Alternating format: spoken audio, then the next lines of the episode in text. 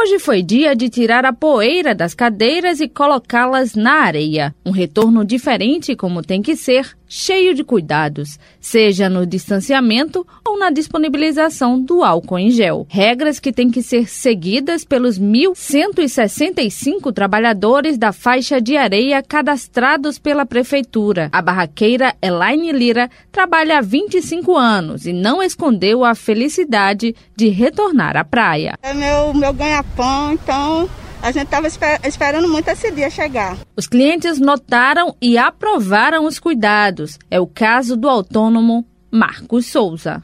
Chegamos aqui eles já foram dizendo a questão da higienização, oferecendo álcool em gel. A partir de hoje, a Prefeitura vai promover uma operação envolvendo mais de 100 profissionais de diversos órgãos e secretarias. A ideia é fiscalizar os barraqueiros e orientar a população, como detalha o comandante da Guarda Civil, Marcílio Domingos. Nós vamos observar as quantidades de mesa, o distanciamento entre elas, a quantidade de pessoas por mesa, né, que pode ser até 10, e cumprimento em relação ao uso da máscara e do álcool gel pelos ambulantes é, que estão aí servindo aos usuários da faixa de areia. Todas as regras devem ser respeitadas, senão o barraqueiro pode até perder a licença. É o que afirma a secretária de Turismo, Esportes e Lazer, Ana Paula Vilaça. A gente vai fazer esse trabalho de orientação, de explicar, de pedir o apoio tanto do comerciante como da população.